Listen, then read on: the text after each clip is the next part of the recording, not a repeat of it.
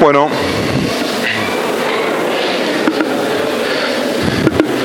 hacemos una eh, breve recapitulación.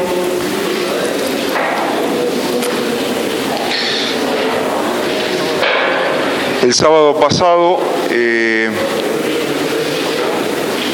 habíamos dicho que etimológicamente la eh, filosofía significaba amor o tendencia hacia la sabiduría. Tendencia porque eh, el hombre en esta vida nunca puede poseerlo de un modo completo. Sin embargo, no es una cosa de la que el hombre pueda prescindir porque eh, la naturaleza humana pone en nosotros esa exigencia de conocer.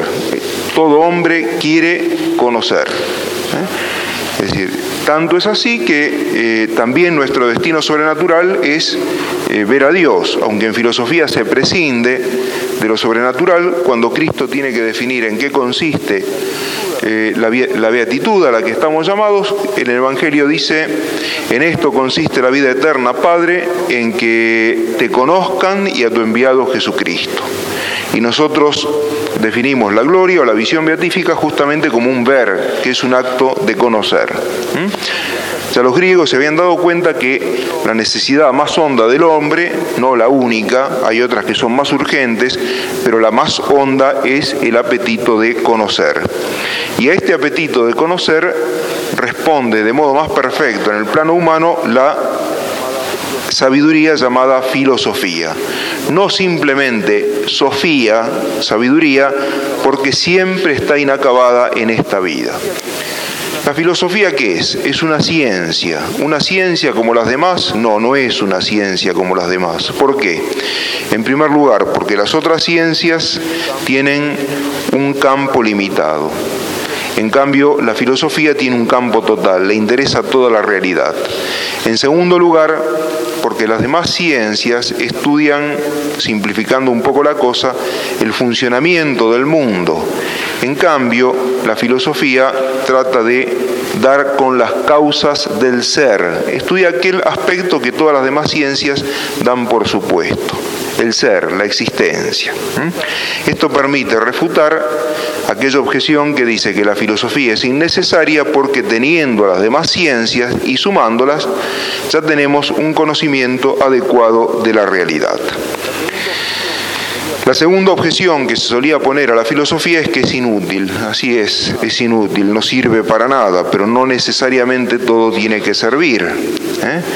Es decir, sirve lo que es inferior, lo que está subordinado, lo inferior sirve a lo superior, pero lo que está por encima de todo no sirve a nada.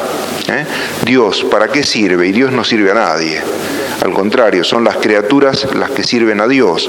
La filosofía no es Dios, pero en el plano humano, jerárquicamente, ocupa un lugar supremo, por lo menos en la línea del conocer. Una tercera objeción que se presenta a la filosofía, recordemos, la primera es, es una ciencia como los demás, teniendo las demás ciencias y sumándolas podemos prescindir de la filosofía. La segunda, la filosofía no sirve para nada. La tercera objeción es que mientras las demás ciencias positivas están perfectamente constituidas, todos opinan lo mismo sobre las cuestiones fundamentales, hablamos de la filosofía, pero en realidad hay muchas filosofías, porque cuando vayamos eh, viendo la historia de la filosofía y los problemas que se presentan y las respuestas que se dan, encontraremos que muchas veces a lo largo de la historia de la filosofía surgen los mismos problemas, pero varían muchísimo las respuestas. Por ejemplo, la Iglesia por León XIII eh, recomendó a los fieles la filosofía de Santo Tomás de Aquino, pero la filosofía de Santo Tomás de Aquino ya es bastante distinta de la de Aristóteles, en la que se inspiró, es muy distinta de la de Platón, de la de Kant, de la de Hegel, de la de Marx. Entonces surge esta duda, ¿eh? pero ¿por qué hablamos de la filosofía si hay tantas filosofías y son incompatibles entre sí, de modo que ni los mismos filósofos se pueden poner de acuerdo? Esto lo vamos a considerar y trataremos de dar la respuesta por medio de un ejemplo. Supongamos que hay eh, un pueblo, un caserío, en un lugar de montaña, y ese caserío está construido junto a un lago. Hay una tradición antigua que dice que en el fondo de ese lago, antes de que se formara, era posible ver los restos de ruinas muy antiguas. Pero luego, o por una inundación, o porque se construyó un dique, como acá en el Newell, ya esas ruinas quedaron invisibles muy abajo, el lago es demasiado profundo, ya no es posible llegar al fondo. Entonces tendríamos que ese lago permite dos tipos distintos de conocimiento. Uno a simple vista de la superficie, accesible a todo el mundo, y otro conocimiento de lo profundo, es decir, que es únicamente asequible por tradición. No se puede, es decir, uno valer de los ojos o de ningún instrumento de medición para conocer lo que había, lo que actualmente hay en el fondo del lago es absolutamente seguro que en el fondo del lago están esas ruinas porque quedan testigos que la han visto, pero ya no es posible detectarlas. Ese conocimiento que tenemos de la superficie del lago podría ser comparado al conocimiento del mundo que tenemos por medio de las ciencias positivas, empíricas. ¿eh? Ese conocimiento es asequible a todo el mundo. ¿Por qué? Porque lo permite la simple observación. Aquel testimonio que nos dan los sentidos sirve como punto de partida para las ciencias experimentales, la física, la química, la biología, etc. El conocimiento de lo que está en el fondo del lago y que se sabe por tradición, por el testimonio de otros, pero que no puede ser conocido directamente, eso podemos equipararlo a lo que se conoce por fe. ¿Eh? a lo que se conoce por fe. ¿Por qué? La fe es de lo que no se ve, pero ¿por qué se llega a creer? Y por el testimonio. En el caso de la fe sobrenatural, el testimonio es de Dios y aquellos a quienes Dios mismo ha constituido como testigos autorizados, ¿eh? que son los apóstoles, aquellos que siguen dando el testimonio de Cristo una vez que Cristo vuelve al Padre. ¿eh? ¿Testimonio de qué dan? Y dan testimonio de los misterios de Dios, de la revelación, la Trinidad, la encarnación, la remisión de los pecados, la segunda venida de Cristo, nuestro llamamiento a la gloria, etc. Todas esas cosas no son cognoscibles para nosotros por la simple luz de la razón, pero de todas maneras las conocemos porque creemos, creemos en el testimonio de Dios o de testigos autorizados. Eso podría ser comparado a lo que está en el fondo del lago. No se ve, pero se conoce su existencia porque se cree a los testigos. Esto permite resolver, dicho sea de paso, una famosa cuestión sobre la autenticidad de la filosofía cristiana. Un cristiano puede filosofar, los que no tienen fe dicen, no, un cristiano no puede filosofar. ¿Por qué?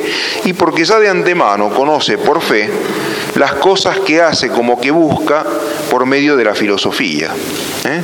Bueno, llevemos un poco más adelante esta comparación y veremos si la fe contradice a la filosofía o si ambas son compatibles en la misma persona tenemos la superficie del lago y lo que se ve en la superficie del lago podría ser comparado a lo que es objeto de ciencia experimental. Tenemos el fondo del lago y lo que se sabe que está en el fondo del lago podría ser comparado a aquello que se conoce por el testimonio de otros. Pero hay una zona intermedia. Hay una zona intermedia que en parte, pero dificultosamente, se deja penetrar. ¿Eh? El hombre puede preguntarse, ¿qué animales poblarán estas aguas oscuras? ¿Eh? Y el hombre, sin embargo, no puede contentarse con ver solamente la superficie del lago. Quiere saber qué hay más abajo. De antemano sabe que no va a haber indefinidamente, llegará un momento en que encontrará simplemente la oscuridad, pero quiere adentrarse hasta donde le resulte posible en estas aguas oscuras. Y de este modo, sondeando los últimos confines de los visibles, uno creerán ver unas cosas y otros creerán ver otras cosas. Pero todos, o por lo menos muchos, intentarán ver.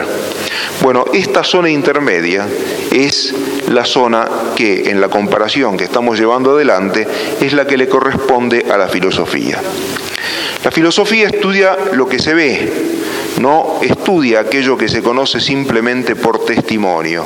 No, es decir, estudia una zona que se ofrece a la luz de la razón, pero se ofrece con dificultad a la luz de la razón. ¿eh?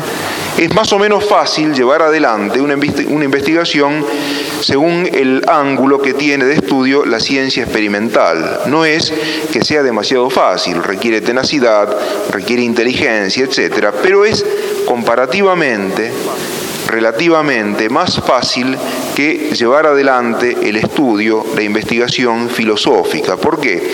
Porque el objeto de, de que se ocupa la filosofía es más arduo requiere una mayor penetración intelectual. ¿Cuál es ese objeto? El ser, la existencia. No, se puede decir. Eso es lo más evidente. Nadie duda sobre que las cosas existan o no existan, claro. Absolutamente nadie duda de la, de la diferencia que hay entre ser y no ser y sabe con relativa facilidad cuándo algo existe y cuándo algo no existe.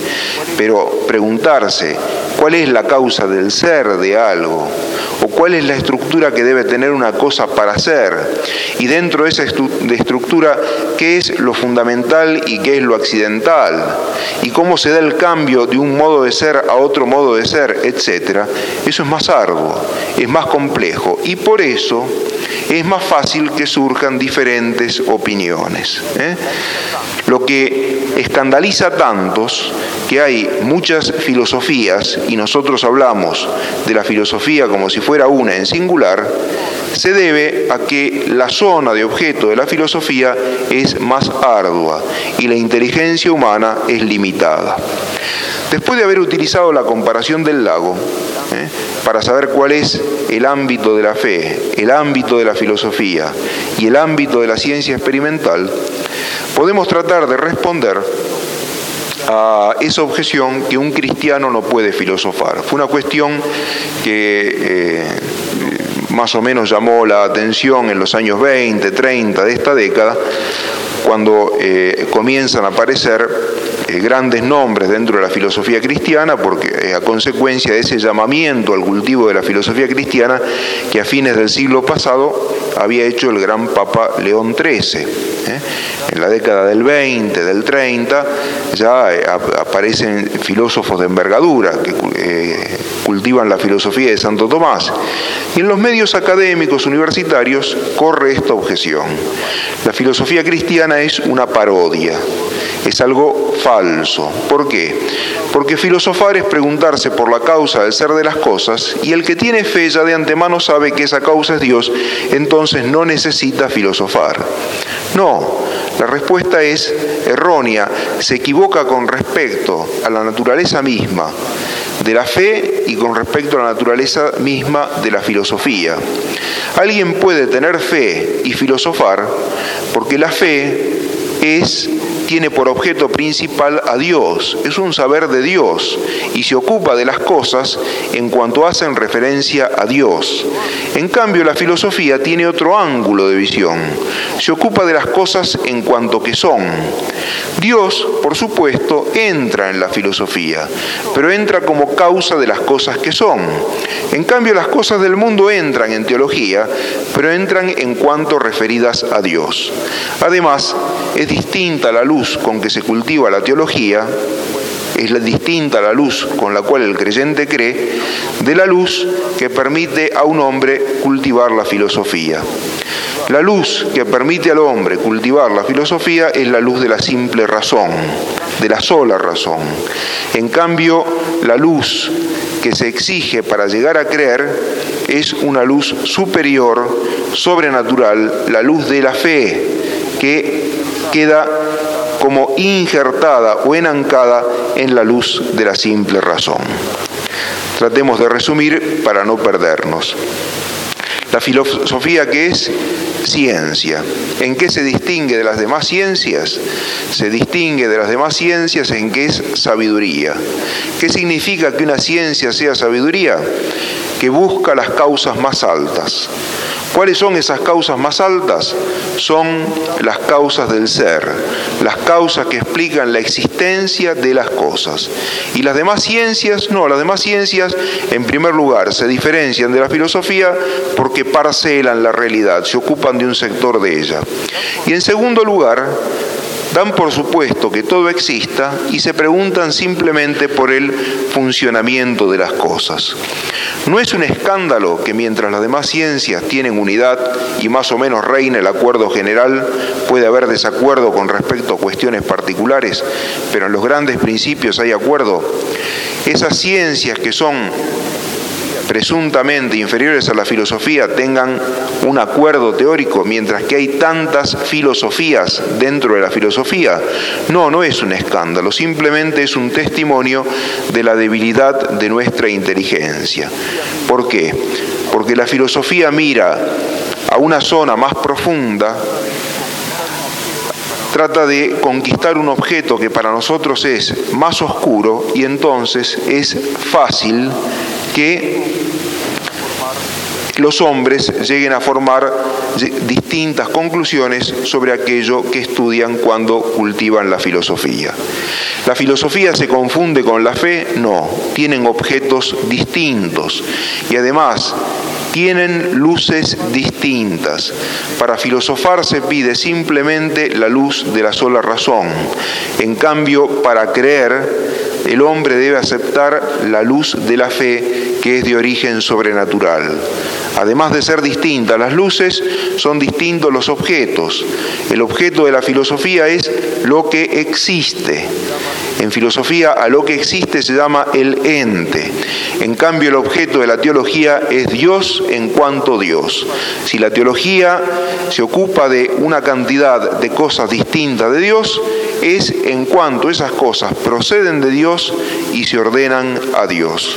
El cristiano puede cultivar la filosofía, es más, tiene que estar dispuesto a cultivarla. San Pedro en una de, sus cartas dice, estad dispuesto a dar cuenta de las cosas que creéis. No es necesario para el cristiano, a fin de que se salve, que sea filósofo, pero sí es necesario que haya filósofos cristianos que sepan explicar a los demás el mundo, las cuestiones que son de interés permanente para el alma humana, desde la perspectiva del que cree, no haciendo intervenir la fe, pero mostrando una filosofía, una visión natural del mundo que sea compatible con la fe. La filosofía no excluye a la fe ni la fe a la filosofía. Tanto es así que Dios no solo ha querido revelar verdades de fe, sino que Dios ha querido revelar también verdades que son de orden natural. Por ejemplo, la Sagrada Escritura se abre con el libro de la Génesis. No tenemos que decir el Génesis, sino la Génesis, porque es una palabra femenina. Y en su primer versículo este libro dice, al principio creó Dios el cielo y la tierra. Eso es una verdad de orden natural. Afirma que cuanto existe es creado por Dios. De hecho, los hombres, por la sola fuerza de su razón, podrían haber llegado a conocer el hecho de la creación, que todo lo que existe fue creado por Dios a partir de la nada. Ningún pueblo al margen del cristianismo llegó a concebir la creación a partir de la nada, pero es una verdad asequible a la razón. Una cosa es que la razón pueda conocerla y otra cosa muy distinta es que los hombres la hayan conocido. ¿Por qué Dios quiso revelar una verdad de orden natural?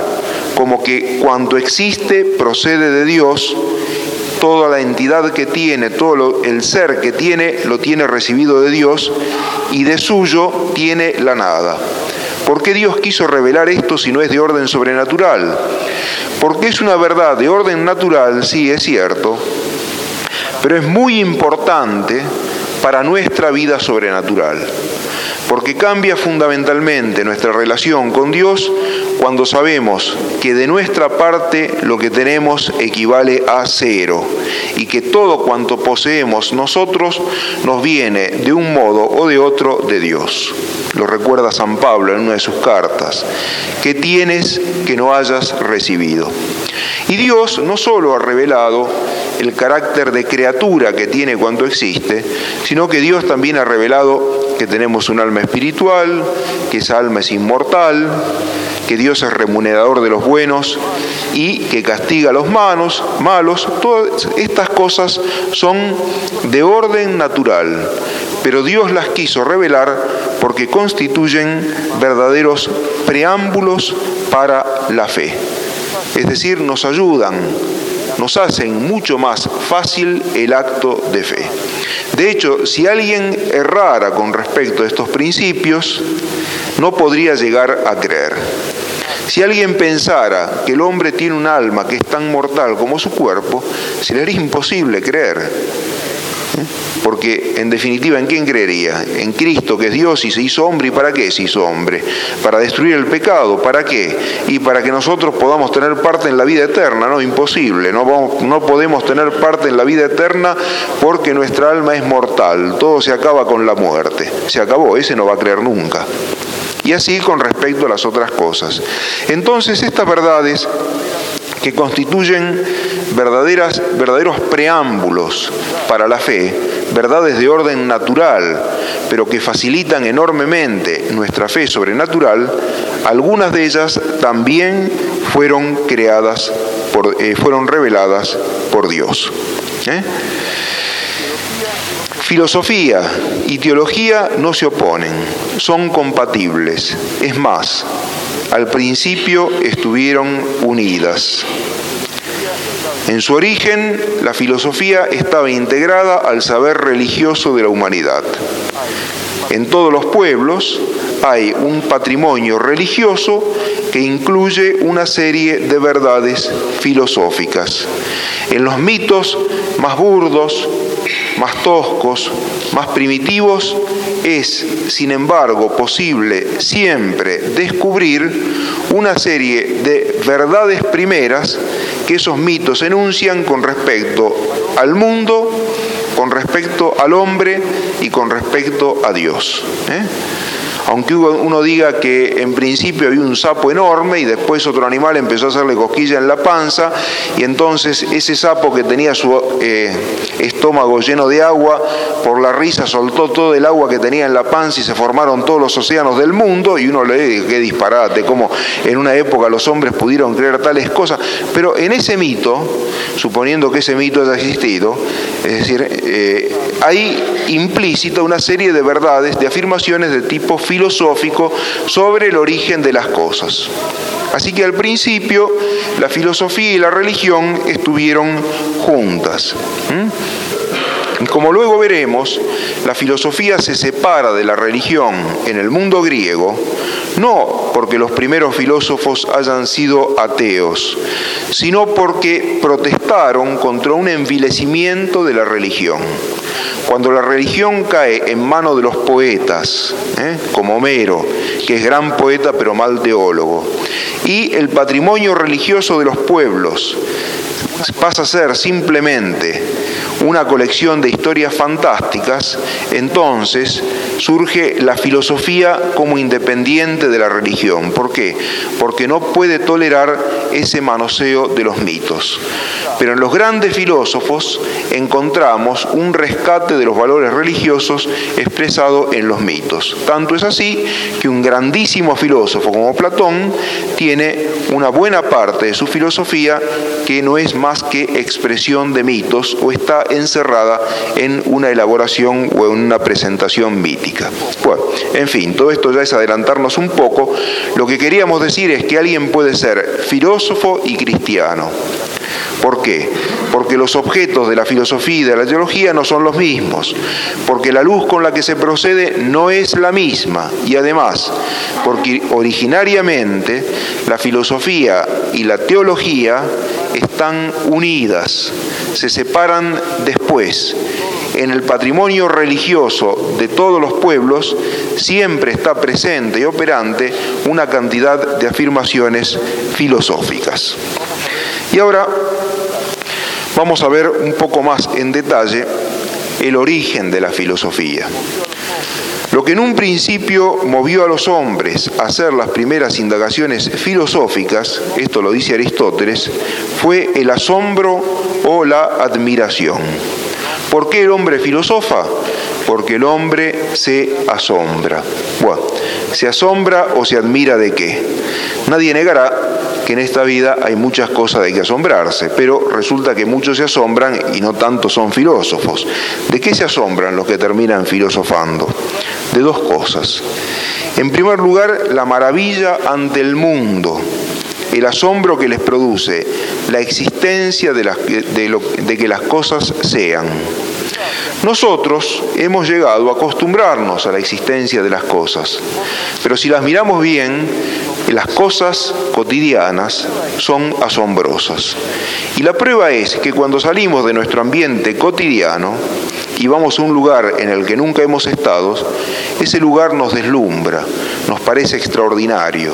¿eh?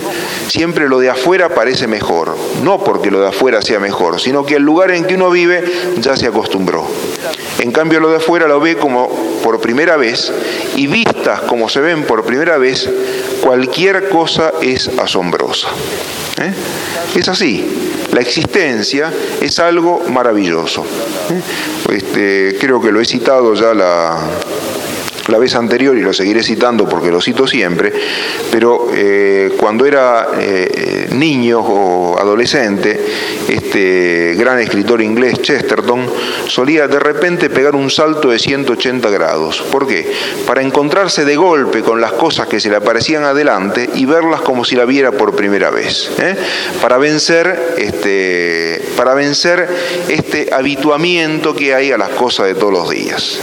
Bueno, por las dudas, si ustedes intentan hacerlo cuando no los mira nadie, ¿no? Es decir, porque a lo mejor los ayuda para, es decir, tener una admiración filosófica, pero no lo dejan venir, se lo llevan, ¿no? Este, bueno, este, esto es lo primero que produce admiración. Pero hay una segunda admiración reflexiva, de lo siguiente, de lo contrario. ¿eh? Lo que admira es que las cosas existan, pero después el hombre se empieza a admirar de que las cosas dejen de existir. Es que el hombre se relaciona con el mundo por medio de los sentidos y por medio de la inteligencia. La inteligencia llega a un mundo de cosas estables. Por ejemplo, si le preguntáramos a un químico la composición del agua, nos va a dar la misma composición hoy, en 1988, que un siglo atrás, en 1888. La composición del agua no ha variado. La inteligencia llega a un mundo de cosas permanentes. Las leyes, los conceptos, las fórmulas que, describe, que descubre la inteligencia son invariables. Las propiedades geométricas del triángulo que descubrieron los griegos son aceptables el día de hoy. ¿Eh? Es decir, que la inteligencia está por encima del tiempo. Y entonces el objeto que haya la inteligencia cuando reflexiona, cuando trata de penetrar el mundo que tiene delante, es un objeto permanente. Pero el hombre, además de tener la inteligencia, tiene los sentidos. Y si los sentidos no funcionan, la inteligencia no llega a conocer nada, porque todo lo que nosotros conocemos entra por los sentidos. Se dice que al principio nuestra eh, mente es como una tabla, como un pizarrón sobre el cual nada está escrito y que aparecen los valores inteligibles según los sentidos van depositando en la inteligencia, o mejor dicho, la inteligencia va tomando de los sentidos lo que los sentidos han recibido de la realidad. Pero los sentidos, nuestro segundo anclaje en el mundo que nos rodea, se encuentran con otra clase de mundo. En el mundo sensible nada es permanente, todo está sometido al cambio y además no hay dos cosas que sean iguales. Cuando yo pienso, por ejemplo, triángulo, pienso una serie de propiedades que valen para todos los triángulos que hubo, que hay y que habrá. Pero si miro a un árbol, veré que un árbol no tiene dos hojas iguales. En el mundo de la inteligencia hay similitud, hay identidad. En el mundo de la sensibilidad, lejos de haber identidad, hay diferencia, hay un constante movimiento y además hay lo siguiente, el cambio. Las cosas no eran, llegan a ser y dejan de ser. ¿eh? Estamos en otoño, las hojas se disponen a caer y sabemos que de aquí a algunos meses, en primavera, las hojas aparecerán otra vez. Esto lo constatan los sentidos, pero cuando la inteligencia piensa el árbol, no tiene esa experiencia de la hoja que cae y de la hoja que brota. A lo sumo incluye dentro de su concepto del árbol la necesidad de que las hojas caigan y aparezcan otra vez, pero no asiste a ese proceso de cambio por el cual primero se pasa de un color a otro color, por fin la hoja cae, se convierte en tierra y después en otra época del año misteriosamente ese árbol que parecía muerto vuelve a mostrar hojas en brote. ¿eh? La filosofía se asombra también o nace como consecuencia de este segundo asombro. ¿Cuál es el asombro? El asombro del cambio. El cambio es tan asombroso, sí, es asombroso. ¿Por qué? Porque el cambio, cuando uno reflexiona sobre él, hace pensar que las cosas son y no son. Mientras que la inteligencia se asombra de la existencia de las cosas y el ser le parece un valor absoluto, el testimonio del mundo sensible nos invita a pensar de que el ser y el no ser son lo mismo, porque las cosas primero no eran, llegan a ser, después dejan de ser, y aparecen otras cosas que no eran y llegan a ser y dejan de ser, y todo es un perpetuo flujo. Y además, el cambio no solamente está fuera de nosotros, sino que está dentro de nosotros. El cambio es algo que nosotros experimentamos como un paso a través de la vida que nos va acercando a la muerte. Y entonces el cambio sigue, se nos convierte en motivo de asombro. ¿eh? Este es el segundo motivo de asombro que da origen a la experiencia filosófica. La filosofía nace como un intento del hombre de dar respuesta a la cuestión sobre la existencia, porque la existencia en primer lugar aparece como maravillosa, admirable, pero en segundo lugar aparece como un valor precario, pues aparentemente todas las cosas la pierden y nosotros algún día llegaremos a perderla. Entonces el hombre filosofa para saber si en definitiva es más fuerte el ser o el no ser. Después de haber dicho algo sobre el origen de la filosofía, el origen en general tiene como disposición de ánimo requerida para que brote, para que se manifieste, el asombro, el asombro porque las cosas son y el asombro porque las cosas que son dejan de ser, vamos a ver algo sobre el origen concreto de la filosofía en Grecia. ¿Mm? Cuando indagamos sobre el origen de nuestra cultura, el origen humano de nuestra cultura, siempre nos remontamos hasta la Grecia antigua y de allí no pasamos. Fue en Grecia en los siglos 6 al segundo antes de Jesucristo que se dio una experiencia histórica única. El griego era un pueblo excepcionalmente dotado para el pensamiento filosófico. ¿Por qué era un pueblo excepcionalmente dotado para el pensamiento filosófico? En primer lugar, antes de responder por qué, comparemos lo griego, lo que conocemos de lo griego, con lo que conocemos de otros pueblos, lo egipcio, lo hindú, lo asirio, lo babilonio, lo cartaginés. ¿eh? Es decir, el griego se diferencia notoriamente de los demás pueblos por un rasgo que es justamente el que hizo posible el nacimiento la aparición de la filosofía en ese lugar. Los otros pueblos hicieron, sin duda, cosas admirables. ¿eh? Por ejemplo, los caldeos, asirios, babilonios, los babilonios sobre todo, tenían grandes, eh, envidiables conocimientos astronómicos. Los egipcios tenían muy buenos conocimientos de matemática y además, es decir, una tecnología importante para construir tales pirámides. En los libros sagrados de los hindúes hay reflexiones filosóficas muy profundas, aunque no llegaron a una filosofía pura, porque en ellos la filosofía no se desvinculó de la religión, hay reflexiones filosóficas eh, importantes, profundas. El Oriente, como la China, el Japón, llega a constituir una ética bastante elevada. Pero Grecia es el lugar, la nación o el conglomerado humano donde triunfa la luz, la luz de la razón. El griego es racional. ¿Eh?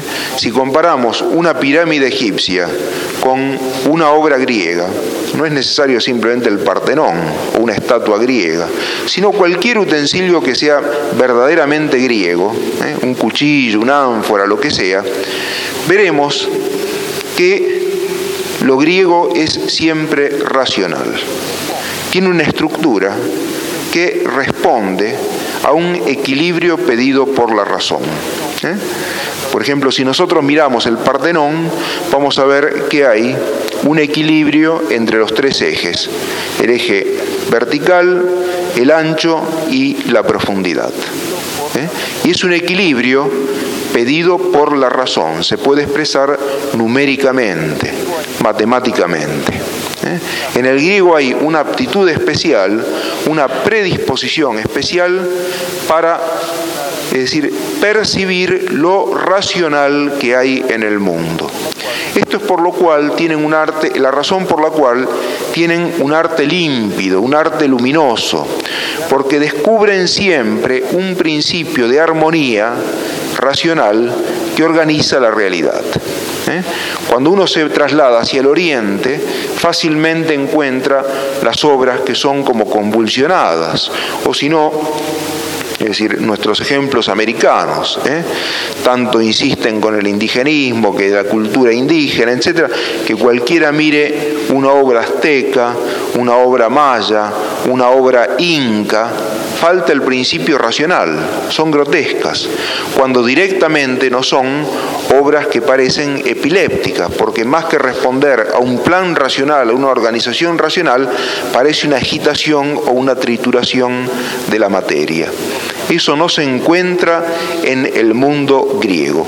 Por lo menos mientras los griegos conservaron su identidad, fueron el pueblo que se distinguió de los demás por su percepción especial de lo armónico, ¿eh? por su facilidad para percibir el carácter racional, es decir, el carácter inteligible, ese carácter que representa un valor para la inteligencia de la realidad. ¿eh? Hasta en los mismos dioses encontramos modelos humanos con sus eh, facultades potenciadas. ¿eh? Este espíritu racional liberó a los griegos de caer, los libró de caer en el irracionalismo y en la barbarie en la que antes o después se desploman los pueblos del Oriente. ¿Por qué? Porque no llegan a establecerse, es decir, en el plano de la inteligencia. Muchos niegan que sea eh, admisible atribuir el origen de la filosofía a Grecia. ¿eh? Encuentran que hay también en el Oriente, como ya fue dicho, grandes valores, sí, pero esa luminosidad propia de lo griego, esa facilidad para percibir lo inteligible, lo racional en el mundo, eso se encuentra en Grecia. Por ejemplo, en Egipto existían las matemáticas, pero las matemáticas existían como un saber de tipo práctico, estaba ligado a la agrimensura. Para los egipcios era fundamental la mensura de los campos. ¿Por qué? Porque ellos vivían del cultivo de los campos que hacía posible trabajar la inundación anual del Nilo. ¿eh? O si no, desarrollan una suerte de ingeniería, pero por una finalidad práctica. ¿Para qué? Para construir templos, edificios, pirámides, etc. También los babilonios conocían eh, de un modo avanzado la matemática. ¿Pero por qué? Para las mediciones del cielo, porque su religión era de tipo astral. En cambio, en Grecia encontramos el cultivo de una disciplina racional por sí misma, ¿eh? no ligada a ningún interés práctico, sino el cultivo de lo teórico por lo teórico. Nosotros habíamos visto la clase pasada que una de las notas de la filosofía era ser libre, es decir, no servir. La filosofía no sirve para nada. Entre los egipcios la matemática servía para medir los campos, o para hacer pirámides, o templos, o lo que fuera o para calcular la trayectoria de, un proyectil lanzado por una catapulta, si es que entonces ya se calculaban las trayectorias, no sé, pero tenía siempre una aplicación práctica. El griego, con esa gran facilidad que tiene para lo racional, es el que concibe por primera vez la posibilidad de la ciencia por la ciencia. ¿eh? No porque la ciencia sea un valor supremo, que la ciencia pueda tener un valor absoluto en sí misma y el hombre que la cultiva pueda, por ejemplo, olvidarse de Dios. No, pero como lo superior que hay en el hombre es la inteligencia, entonces una disciplina racional podía ser cultivada por sí misma. Y aparece en la aritmética, aparece en la geometría, ¿eh? aparece, y bueno, la filosofía. Y la filosofía incluye la física, incluye la biología, claro que son defectuosas, pero ya hay una pretensión de cultivar un saber racional por sí mismo. Y la cumbre de este conocimiento racional es la filosofía. ¿eh? Es en Grecia donde aparece por primera vez un planteamiento verdaderamente filosófico, es decir, donde se concibe la realidad como abordable por la razón. Ahí está la diferencia. El griego cree que la realidad es abordable por la razón y a la razón se la concibe como un instrumento adecuado para lograr, una concepción del universo. En esto se diferencia el griego del hombre oriental, o de todo, por ejemplo, del indio americano, y por esta razón la ciencia y principalmente la filosofía nacen en Grecia. Bueno, y ya que nos quedan algunos minutos, veamos quiénes fueron los primeros filósofos. Después de haber hecho este elogio descomunal de Grecia y del carácter incomparable del hombre griego, tenemos que decir, gritar a voz en cuello, que la filosofía nació en Turquía. Bueno, vamos a tratar de explicarlo. La filosofía nace en el siglo VI Cristo en Mileto y Mileto, es decir,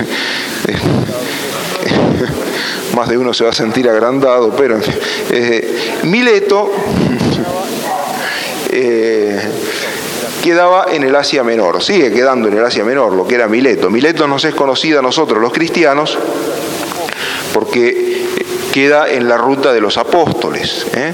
En Mileto San Pablo se, reúne con los presbíteros de, de las iglesias de Asia.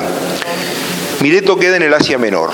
El Asia Menor en el siglo VI antes de Cristo era una sola zona helénica, estaba bajo la influencia griega. ¿eh? Pero después llegaron los turcos, que no son los que nosotros decimos turcos, es decir, porque una cosa es ser libanés, que son árabes, y otra cosa los turcos, que son mongoles. Llegaron los turcos y con la caída de Constantinopla ocuparon toda el Asia Menor. Actualmente Mileto queda en Turquía, pero en el siglo VI antes de Cristo era un territorio perteneciente al mundo griego. ¿eh? Este es el escenario del más remoto intento filosófico del que poseemos noticia. Y el primer filósofo conocido, no que haya sido un, comienzo absoluto, pero es el primero del que conocemos el nombre, es Tales de Mileto, a quien todos antes de conocer como filósofo lo conocimos como extrañamente asociado al triángulo o no sé, alguna entidad geométrica porque estaba por ahí el teorema de Tales. ¿eh? Tales de Mileto es uno de los siete sabios de Grecia. Como se pierde en el tiempo, ha adquirido un carácter legendario, fabuloso, pero sabemos que intentó filosofar. Lo que movió a él a filosofar era, como a todo el mundo, la admiración. ¿Eh? Por un lado, la existencia de las cosas, por otro lado, el cambio de las cosas. ¿Cómo se concilian estas dos admiraciones? Buscando algo que permanezca por debajo del cambio. El ser es maravilloso, pero por otro lado, la existencia parece negada por el cambio. ¿Y no habrá algo que permanezca por debajo del cambio? Y Tales dijo, sí. ¿eh? Es decir, el fondo de todas las cosas, el sustrato que siempre permanece por debajo de todos los cambios, es el agua. Bueno, parece una respuesta bastante pobre, pero alguna razón habrá tenido para responder es el agua. Es que vivían en un mundo marítimo. ¿eh? El límite que siempre el hombre griego encontraba era el mar. ¿Eh? Grecia está completamente rodeada de mar, así que el agua rodea la tierra. Los navegantes decían que más allá de toda tierra conocida se extendía siempre el mar por encima del, mundo aparentemente había agua. ¿Por qué? Porque cuando llueve el agua cae del cielo. Por debajo, si uno excava, había agua. El agua es indispensable para la vida, el hombre necesita agua y entonces se respondió de modo bastante lógico, el principio de todo es el agua. Trataremos de seguir el próximo sábado si Dios quiere.